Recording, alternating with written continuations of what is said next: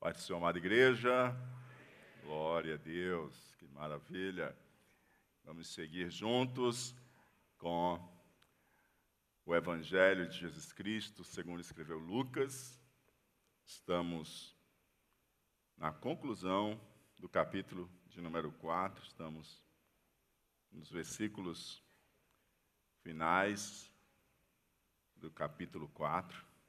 Então, abra sua Bíblia em Lucas, capítulo de número 4, versículo de número 38.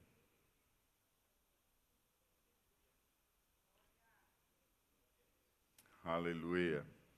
Glória a Deus.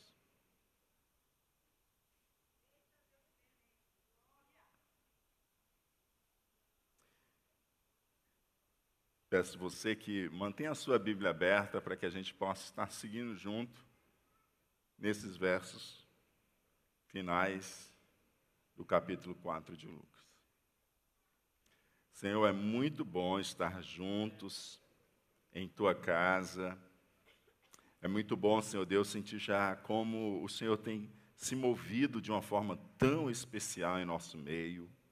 Como já temos percebido, Senhor Deus, adoração fluindo, ó Pai, no meio do teu povo e a presença do teu Espírito, Senhor Deus, entre nós, manifesta de uma forma tão maravilhosa. Te glorificamos por isso, Senhor.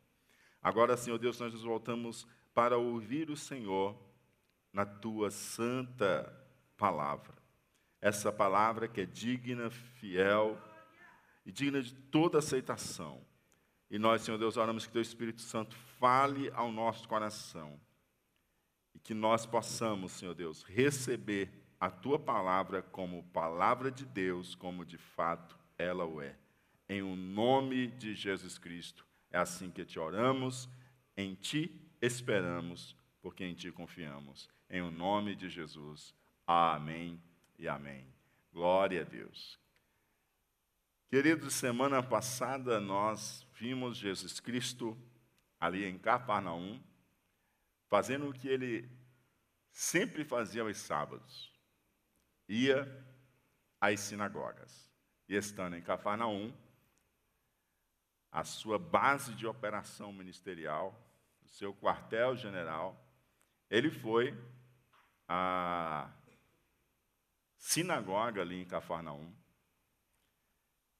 e ele foi, ele foi dado a oportunidade, mais uma vez, de ministrar. E ele o fez. E quando ele estava ministrando, um homem estava possuído por um demônio e Jesus, naquela ocasião, libertou aquele homem. Terminando o compromisso de Jesus ali na sinagoga, Jesus sai da sinagoga e ele vai para uma das casas ali em Cafarnaum. Pequena, tudo muito próximo, a sinagoga ali no meio, próximo das casas, e assim diz a palavra de Deus em Lucas capítulo 4, verso 38. Ora, levantando-se Jesus da sinagoga, entrou em casa de Simão, e a sogra de Simão estava enferma com muita febre, e rogaram-lhe por ela. Ou seja, o texto deixa claro que o compromisso de Jesus, quando ele saiu da sinagoga, foi justamente ir a uma casa. E esta era a casa de Simão Pedro. Veja que o ministério de Jesus, ele acontecia nas sinagogas, mas o ministério de Jesus, ele também acontecia nos lares. Jesus sai da sinagoga, exerce o seu ministério através do anúncio, da proclamação, do ensino, das boas novas. E agora ele sai da sinagoga e ele entra na casa de Simão, que nós conhecemos mais por Pedro. Ele entra na casa de Simão. Chegando na casa de Simão, a sogra de Simão, ela está enferma, ela está com muita febre. A, a sogra de Simão ela está acamada em casa, porque ela está enferma e com febre muito, muito alta. Né? O texto que eu li aqui para vocês diz enferma com muita febre. Mas uma tradução que traz mais clareza diz assim, ó, com uma febre muito alta. Ela estava com a febre muito alta. E ela estava acamada, sem condições. Você que sabe, quando a febre lhe abate, tira a sua disposição, a sua força, e você não consegue entender porque não está com a mesma disposição e força, porque a febre te derruba mesmo. E ela estava com febre muito alta e ela estava acamada. E o que, que acontece? Acontece algo especial. Diz a palavra de Deus, e rogaram-lhe por ela, ou seja, e pediram a Jesus que fizesse algo por ela. Gosto de ver isso de forma tão clara. Pediram a Jesus que fizessem algo por ela, rogaram por ela. É, isso aqui mostra claramente a importância do ato de intercessão. O ato de intercessão, ele coloca aqui para nós, Lucas, esse ato de intercessão, para a gente lembrar o quanto que um ato de intercessão pode mover o coração de Deus em favor de outra pessoa. Mas eu acredito que o mais importante é a gente lembrar de nossas orações não concentrarmos elas somente em nós mesmos. Eu acredito que, na verdade, o grande valor que nós encontramos aqui é a gente perceber e não lembrar simplesmente da gente, mas lembrar de interceder, de pedir em favor do outro. Talvez se nós pararmos para analisarmos os nossos momentos com o Senhor Jesus, Talvez nós poderemos contabilizar que a maioria das nossas petições, elas estão muito centradas em nós, em nossos desejos, em nossas necessidades, em nossos sonhos, em nossos projetos. Mas quando nós vimos aqui Jesus na casa de Pedro, a Bíblia não diz quem, mas diz: rogaram-lhe por ela e pediram a Jesus que fizesse algo por ela. Né? A gente não sabe se foram no caso, Simão e André, ou se foi Tiago e João, né? Porque o evangelista Marcos nos diz que Jesus foi à casa de Simão Pedro, né, de Simão e de André, juntamente com João e Tiago. Então a gente não sabe se foram eles que já tinham e estavam presenciando os milagres, que chegaram e disseram para Jesus, Jesus, a, a, a sogra de Pedro está enferma, o senhor poderia curá-la?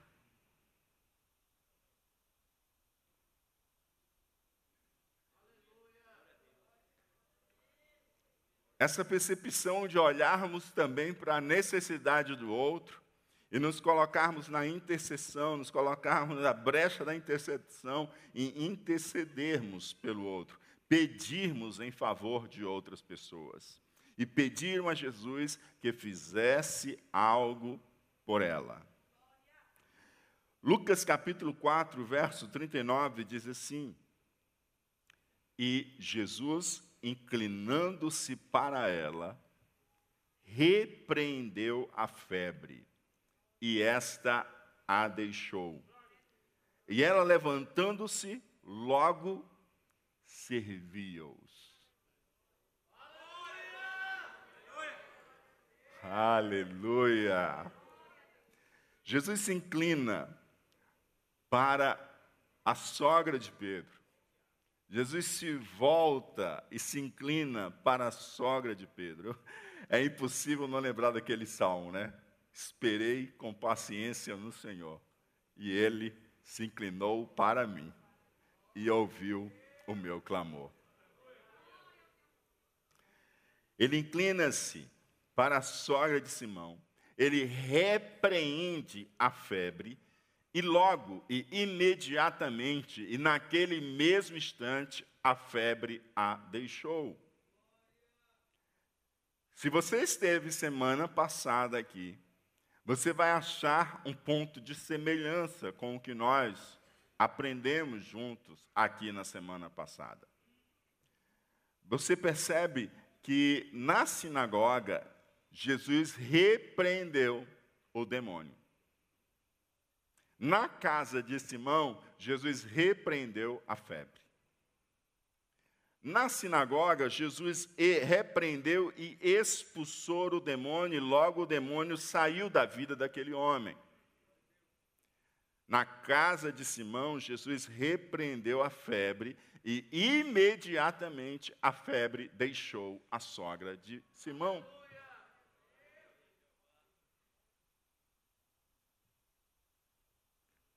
Lucas, no primeiro caso, evidencia para a gente a autoridade e o poder de Jesus sobre os espíritos imundos. E agora, nesse segundo caso, na casa de Simão, evidencia para nós a autoridade e o poder de Jesus sobre as enfermidades. Tão logo a febre a deixou de forma imediata, foi imediatamente. A sogra de Pedro, assim que a febre a deixou, o que, que ela faz? Ela se levanta e ela começa a servir. Aleluia. Ela se levantou e já foi preparar o café, um lanche. O que, é que vocês vão comer agora? O almoço. Chegaram da sinagoga. E ela já foi servir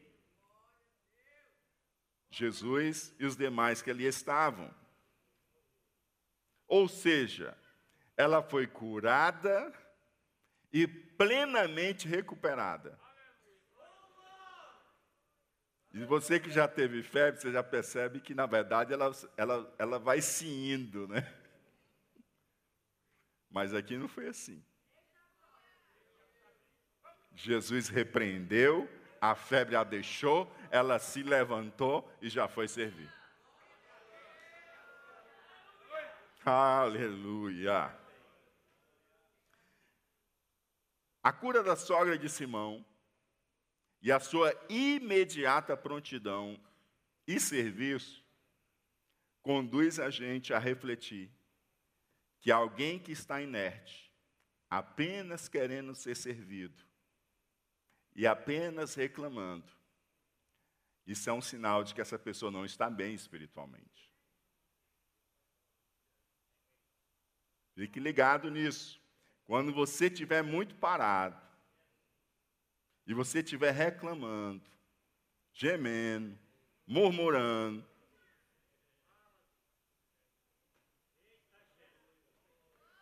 algo não está bem na sua saúde espiritual. Você já viu quando você está com febre? Você se deita para um lado e dói, você reclama, se deita para o outro dói, se levanta e dói, e você se cobre e está com frio. Não tem nada que dê jeito. É ou não é? E às vezes você ainda está com fastio. Vai comer, nada presta. Pode botar o que mais você gosta de comer. É assim ou não é? Pois assim também é na vida espiritual. Quando você não está bem, espiritualmente, você não serve, você reclama, e tudo não está bom.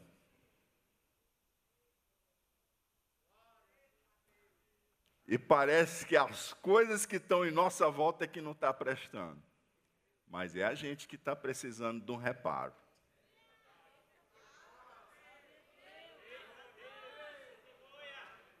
É a gente que está precisando de um reparo.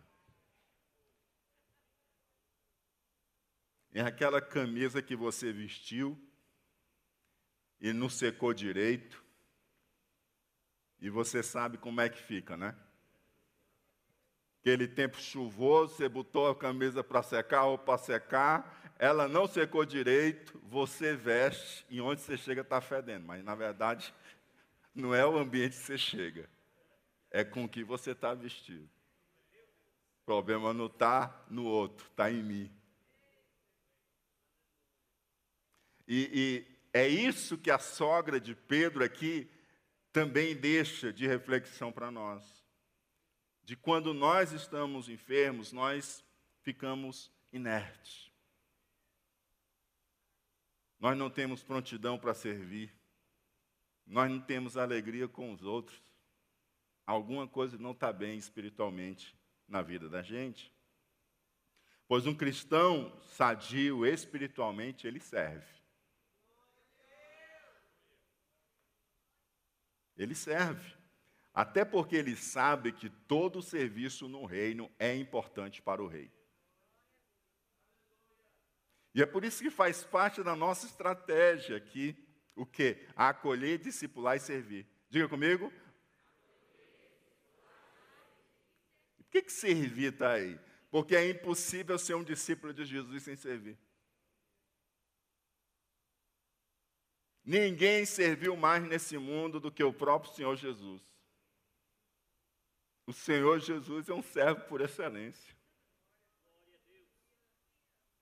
Então eu e você, se nós não estamos servindo, alguma coisa não está bem espiritualmente com a gente.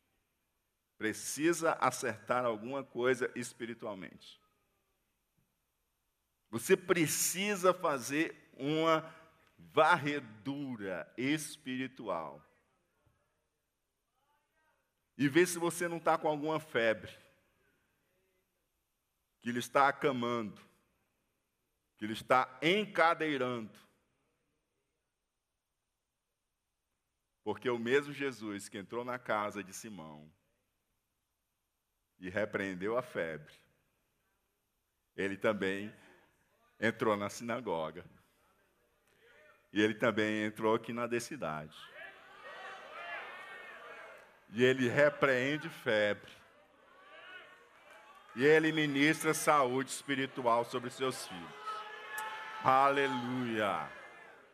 Glória a Deus. Quem está com Cristo faz parte do corpo de Cristo. Não dá para estar com Cristo sem fazer parte do corpo de Cristo. Se você estar com Cristo, você faz parte do corpo de Cristo. E se você faz parte do corpo de Cristo, você precisa ser ativo e funcional no corpo. Você precisa ser.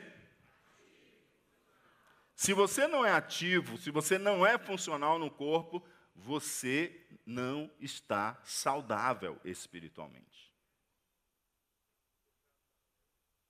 Não está. E sabe o que, que a gente faz com o que não está saudável no nosso corpo? Você sabe? Quando apareceu umas células que não estavam saudáveis em mim, o médico fez só cortar o meu pescoço, tirar fora e jogar. Não sei nem onde ele botou.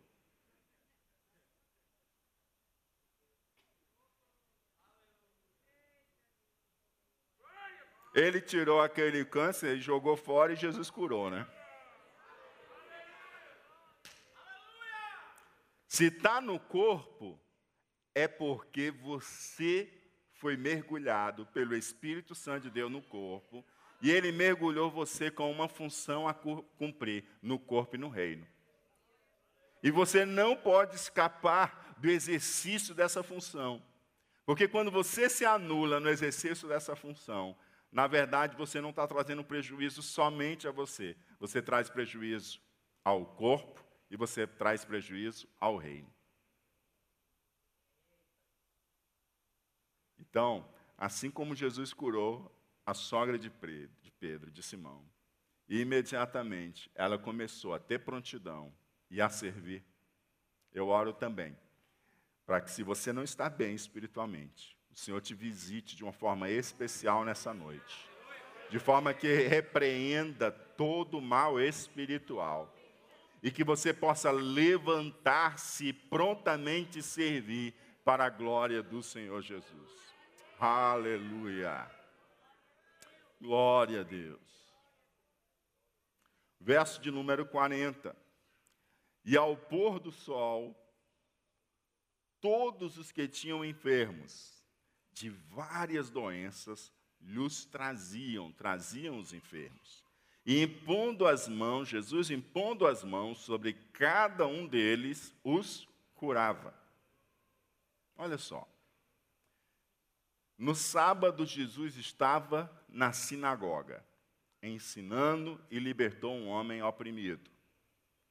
Saiu da sinagoga e foi para a casa de Simão, onde sarou a sogra de Simão. E aí o que, que acontece? O sol se pôs. Olha só. E ao pôr do sol. E ao quê? Nós estamos no Oriente Médio. Nós estamos ali na Galileia. Nós estamos dentro de uma cultura judaica que conta o dia de forma diferente da gente. Que horas termina o dia para a gente aqui no Brasil? Que horas? Meia-noite. Mas que horas que termina o dia para o povo judeu? Ao pôr do sol.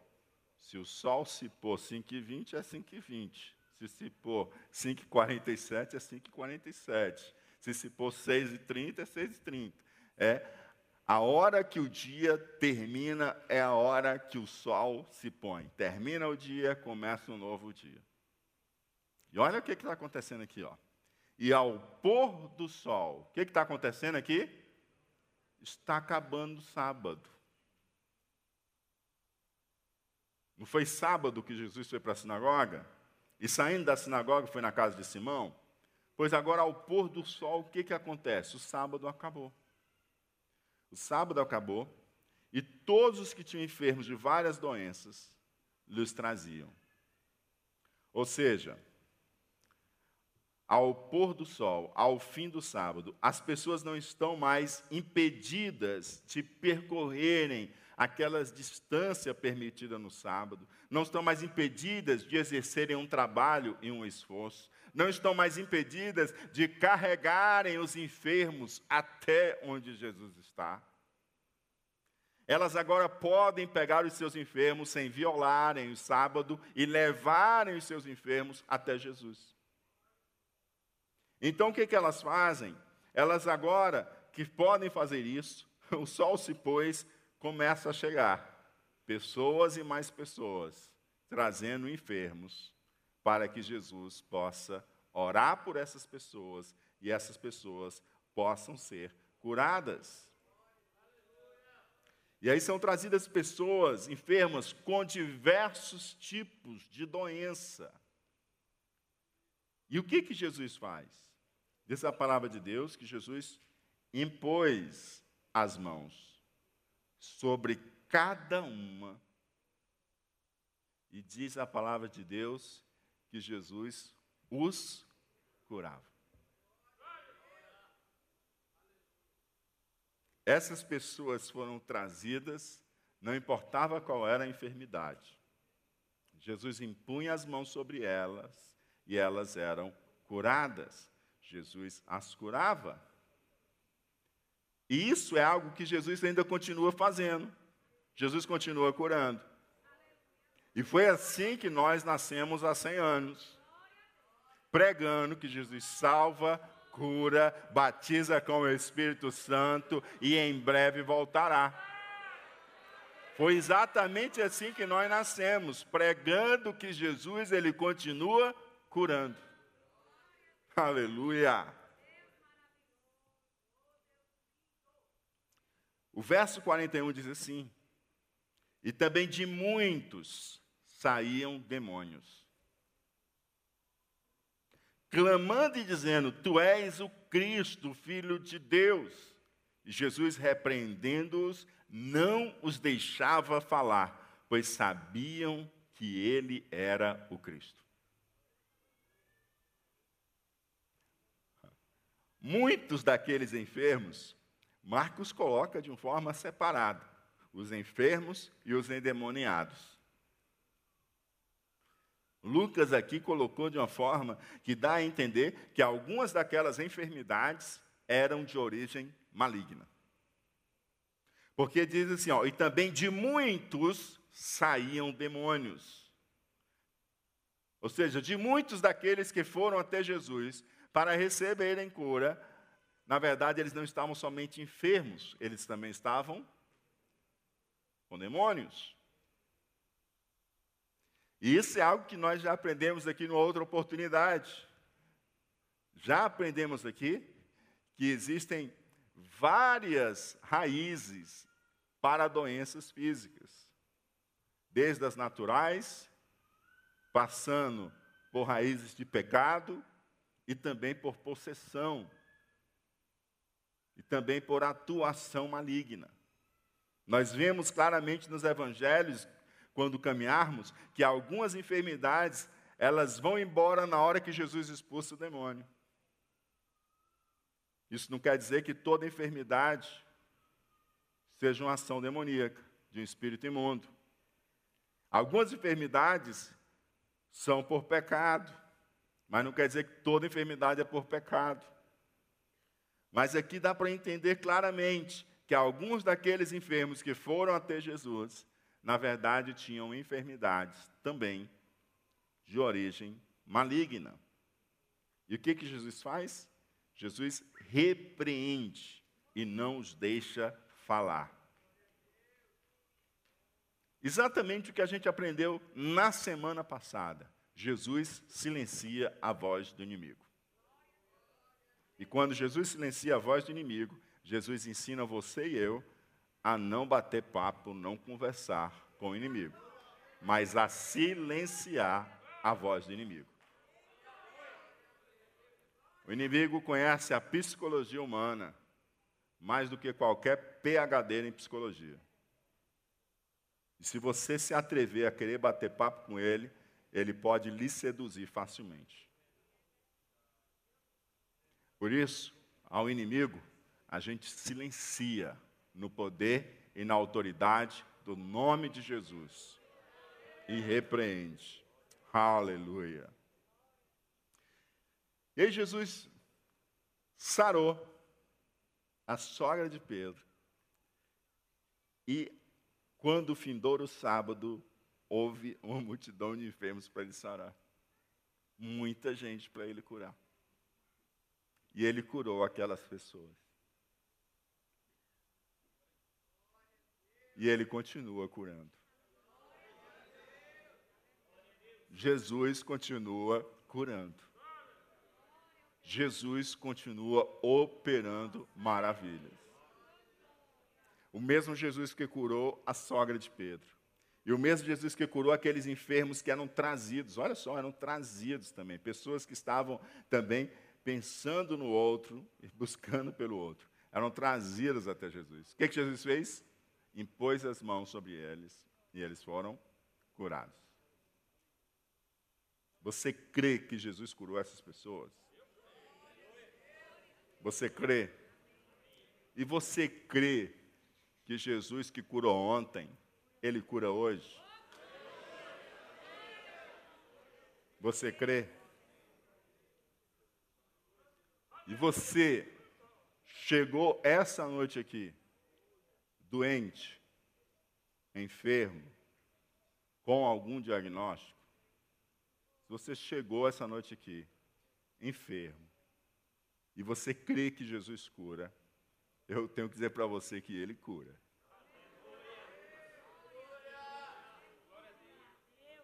Eu vou terminar a pregação ainda. Mas antes de terminar, nós vamos orar por você. Então você que está doente e crê que Jesus cura, você vem aqui à frente que os pastores presbíteros nós vamos orar por vocês agora.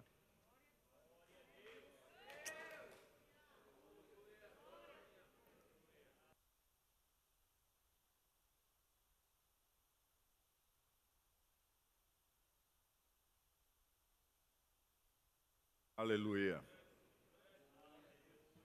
Glória a Deus. Nós temos o óleo ali da unção também. Glória a Deus. Xalabará cantere raci tere cantará. Si tere cantará, bará cantere raci tere cantará. Santo, santo, santo, santo, santo, santo, santo é o Senhor. Aleluia.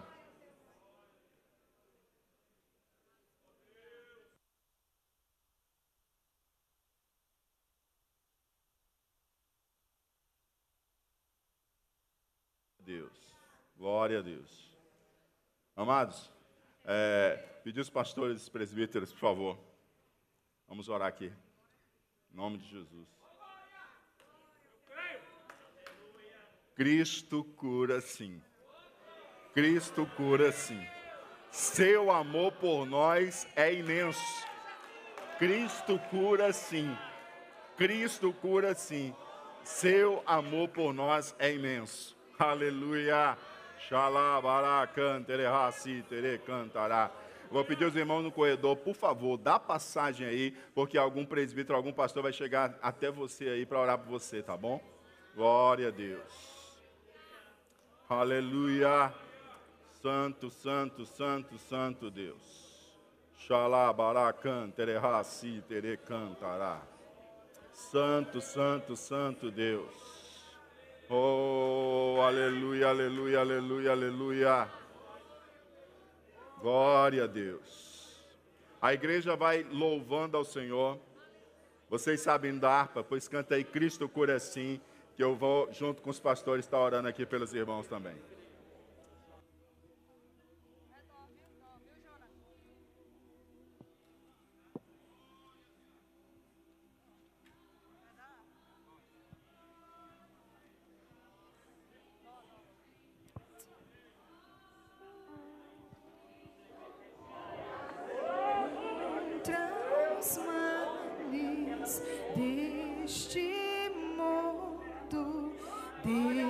nos vale só.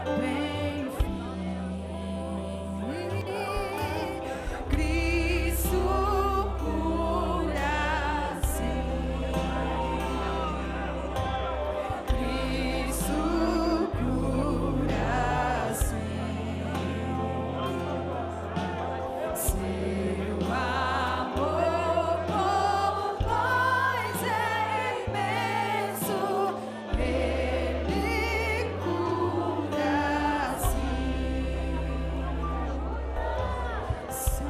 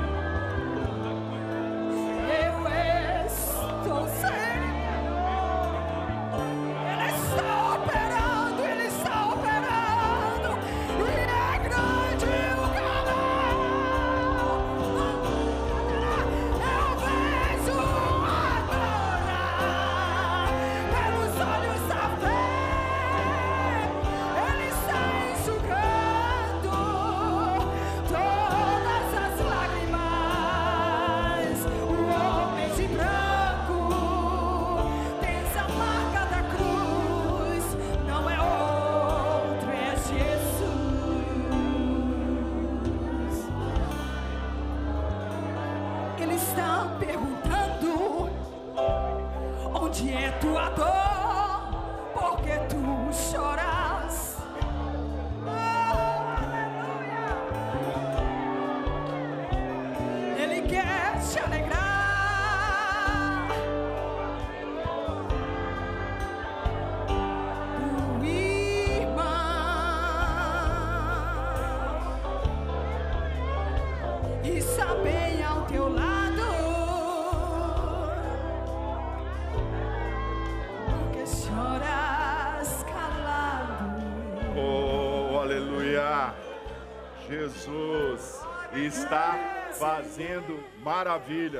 Aleluia! Glória a Deus. Senhor, nós oramos, ó Pai, pela vida de cada um dos teus filhos, ó Pai, e nós agradecemos pelo que tu fizeste aqui nessa noite. Obrigado, Senhor. Olha, olha, Senhor Deus, para o Lindenberg, para Marlene, para o Taqueu, para a Cristiane, para a Fátima. Olha, Senhor Deus, para cada irmão, Senhor Deus, que está aqui também, Senhor Deus, que sejam curados pelo poder do nome de Jesus, ó Pai completa a tua obra e glorifica mais uma vez o teu santo nome, em o nome de Jesus Cristo, em o nome de Jesus. Aleluia. Glória a Deus. Olha aqui, você que está aqui, vai voltar para o seu lugar para a gente terminar a mensagem. Olha aqui. Você que foi curado. Dá um sinal aí com a sua mão. Você que foi curado, você que recebeu a cura. Glória a Deus, glória a Deus. Bendito seja o nome do Senhor.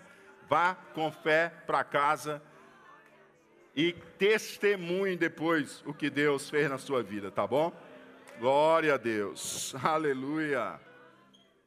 Glória a Jesus. E depois de Jesus curar tanta gente, amados, que, que Jesus fez? Depois de Jesus curar tantas pessoas, o que, que Jesus fez? Hoje ele também fez curas aqui, para a glória do nome dele. A Bíblia diz assim, ó. E sendo já dia, saiu e foi para um lugar deserto. Saiu e foi para um lugar deserto. Jesus saiu para um lugar deserto. E a multidão o procurava e chegou junto dele e o detinham para que não se ausentasse deles. Pela manhã cedo, Jesus saiu para um lugar deserto. E Marcos diz que ele saiu para esse lugar deserto para orar. É até curioso que Lucas, que é o evangelista da oração, não ter citado que ele tinha saído para orar. Mas ele procurou um lugar deserto para orar. Que interessante. O ministério público de Jesus, ele tem uma base. É o momento seu a sós com o Pai. O nosso, nossa vida pública e o nosso ministério público, ele precisa ter a base do nosso tempo particular com o Senhor. Então, pela manhã cedo, ele saiu para um lugar deserto para orar, e a multidão saiu procurando Jesus. Quem não queria estar com ele? Estando com ele, demônio não chegava perto, estando com ele, as enfermidades iam embora. Quem não queria estar com ele? E a multidão foi procurar Jesus. E encontraram Jesus. E encontrando Jesus, estragando o tempo dele a sós, estragando o tempo dele que ele queria estar ali para orar, ele e o pai, e aquela multidão chegou para impedi-lo de ir. E não queria também que Jesus os deixasse. Eles estavam extremamente impactados por tantos milagres e não queriam que Jesus os deixasse. Você percebe alguma diferença daquilo que a gente aprendeu há duas semanas? em que Jesus foi a Nazaré e lá ele foi expulso e procuraram matá-lo. Agora, agora eles não querem deixar Jesus sair de Cafarnaum. De Nazaré expulsaram ele, agora em Cafarnaum não querem deixar Jesus sair de lá. Querem que Jesus fique. Estão querendo deter Jesus. Mas o ministério não é democracia. Ministério, eu sei que tem crente que não gosta disso. Mas ministério não é democracia. Se ministério fosse democracia, Jesus não tinha saído de lá, tinha atendido a vontade de todos. Mas ministério não é democracia, ministério é uma missão, e é uma missão dada por Deus e que precisa ser cumprida. Ministério não é plebiscito ou decisão da maioria, porque não é um plebiscito ou decisão da maioria que dita o que, que Jesus vai fazer. Se Jesus fosse escutar a maioria, ele ia ficar, mas Jesus tinha uma missão dada pelo Pai. E ele não podia estar ao vento da vontade da maioria. Porque a maior audiência que um crente pode ter é a audiência de um só.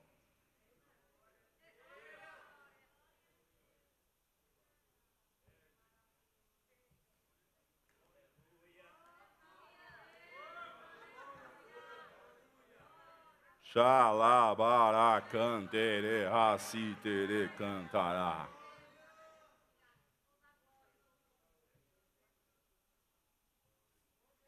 você nunca vai agradar a todos.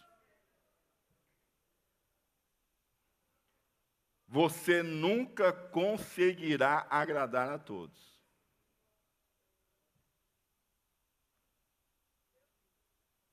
Mas você pode escolher agradar a Deus.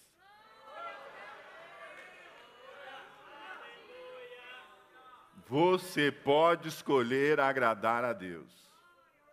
Aleluia! E é isso que Jesus escolhe. Ele não escolhe a pauta da maioria. Ele não escolhe. Vamos deixar aqui, vocês vão decidir se eu saio ou não saio daqui. Eu fico ou eu vou. Não.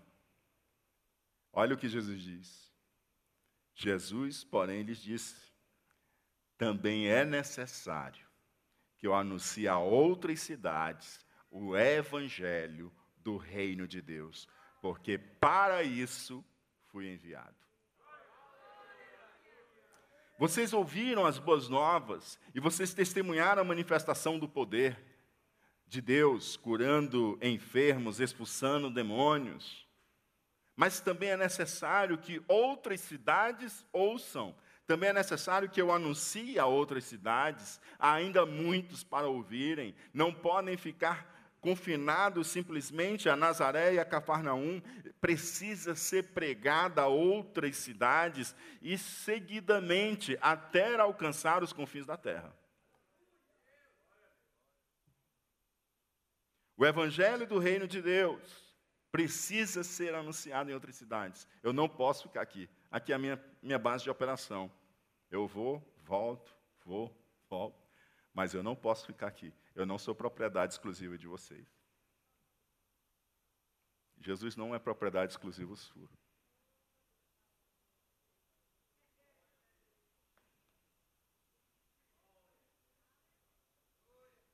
Ele não é o seu pet de estimação. Ele é o seu Senhor. Ele é o seu Salvador. Você não pega ele no colo, é ele que pega você no colo. Você não carrega ele, é ele que carrega você. Você não levanta ele, é ele que levanta você. Você não dirige ele, é ele quem dirige você. Ele é Jesus Cristo, aleluia. Ele é o Senhor, oh glória a Deus.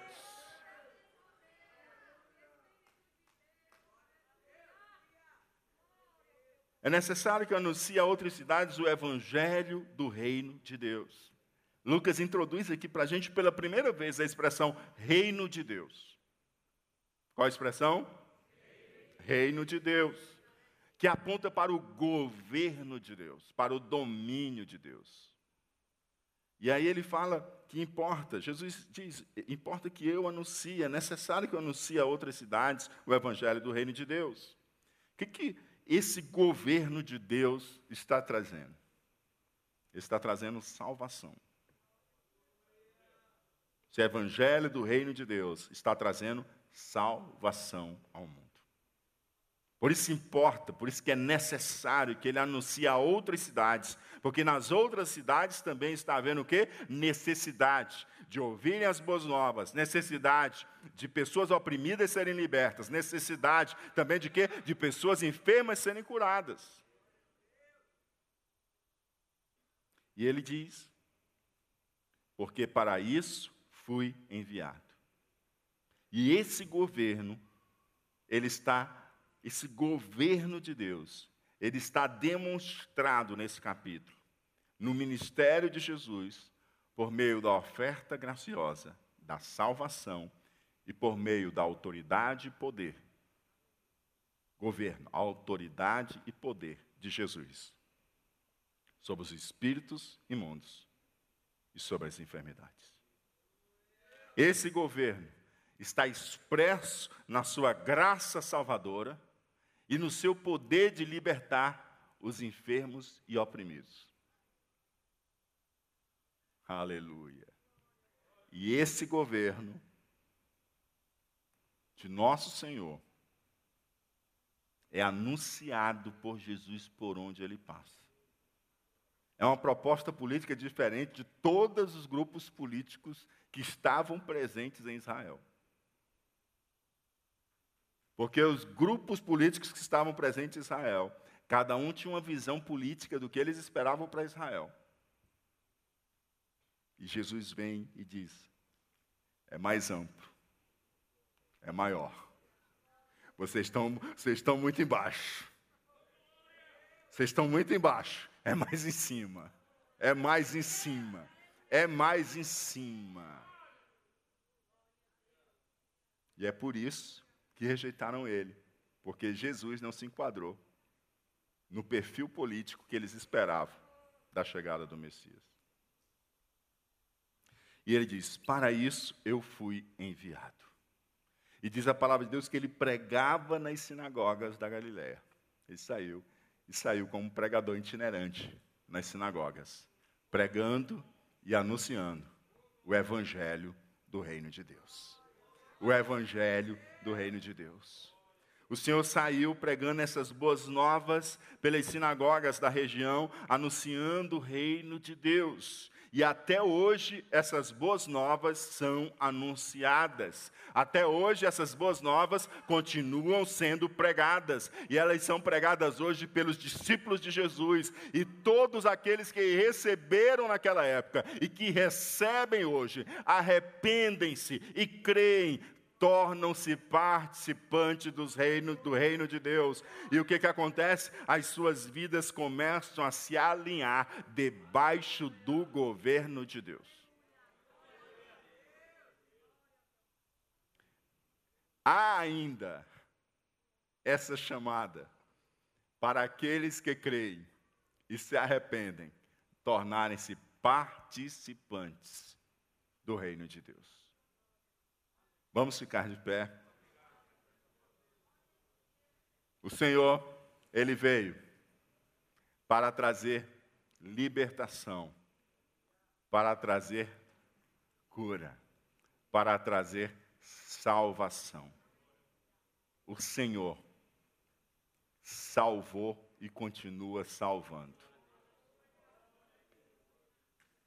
Não há outro Deus além de Jesus Cristo de Nazaré. Não há outro Salvador além de Jesus Cristo, o Senhor. Somente Jesus pode salvar. E ele veio anunciar o reino de Deus. E se você estar aqui conosco essa noite e ainda não entregou a sua vida a Jesus, eu quero dizer para você que você pode fazer parte do reino de Deus, que você pode vir para debaixo do governo de Deus, encher o seu coração do governo de Deus, que aquela oração se torne real em sua vida e em nossas vidas. Seja feita a tua vontade, assim na terra como ela é feita no céu. Seja feito o teu governo aqui no meu coração, aqui na minha vida, assim como o teu governo, a tua vontade, Senhor Deus, ela é feita no céu.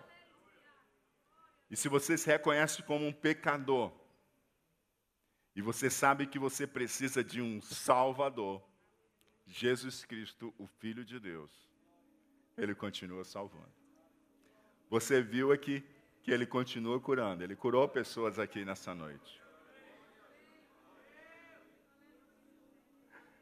E esse mesmo Jesus que continua curando, Ele continua salvando. Se você recebe Jesus como Senhor e Salvador da sua vida,